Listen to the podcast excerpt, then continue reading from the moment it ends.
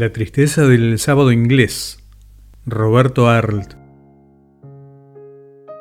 ¿Será acaso porque me paso vagabundeando toda la semana que el sábado y el domingo se me antojan los días más aburridos de la vida?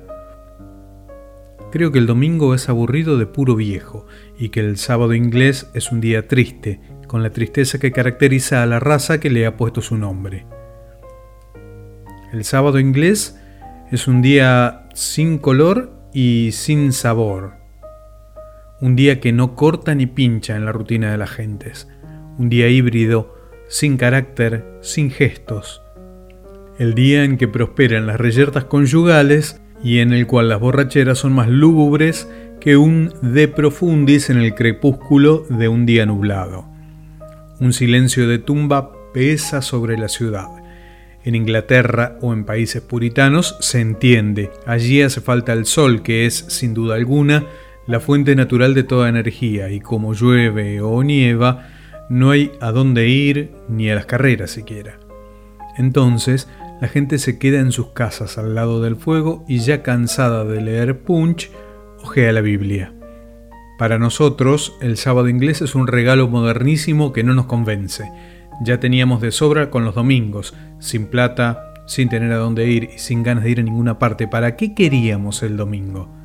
El domingo era una institución sin la cual vivía muy cómodamente la humanidad. Tata Dios descansó un día domingo porque estaba cansado de haber hecho esta cosa tan complicada que se llama mundo.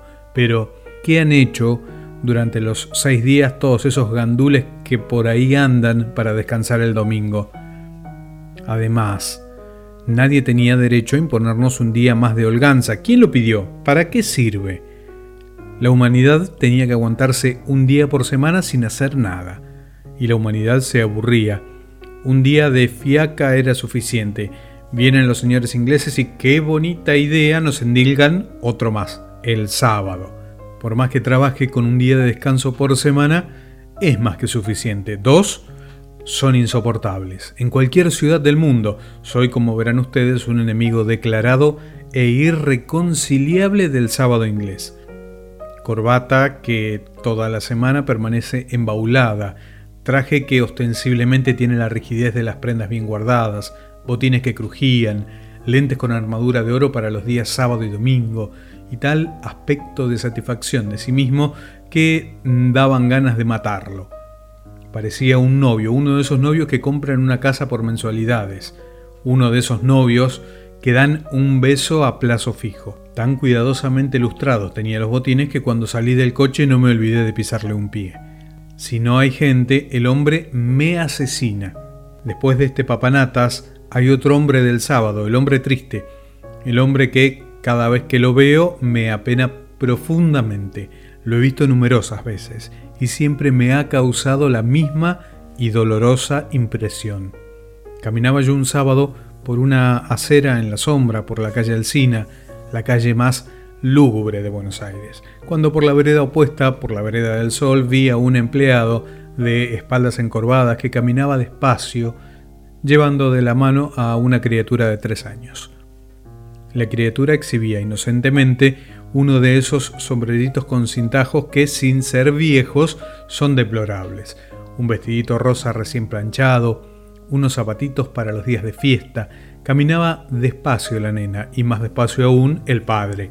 Y de pronto tuve la visión de la sala de una casa de inquilinato y la madre de la criatura, urea mujer joven y arrugada por las penurias, planchando los cintajos del sombrero de la nena.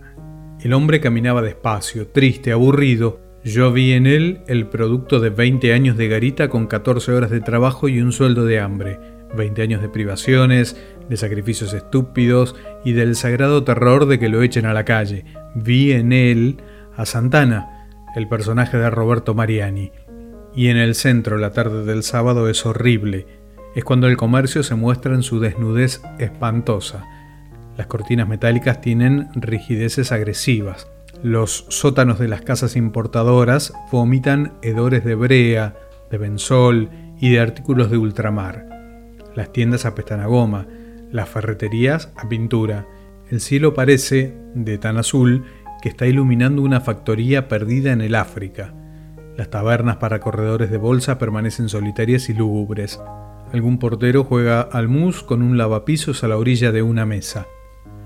Chicos, que parecen haber nacido por generación espontánea de entre los musgos de las casas bancas, aparecen a la puerta de entrada para empleados de los depósitos de dinero, y se experimenta el terror, el espantoso terror de pensar que a estas mismas horas, en varios países, la gente se ven obligadas a no hacer nada aunque tengan ganas de trabajar o de morirse. No sin vuelta de hoja.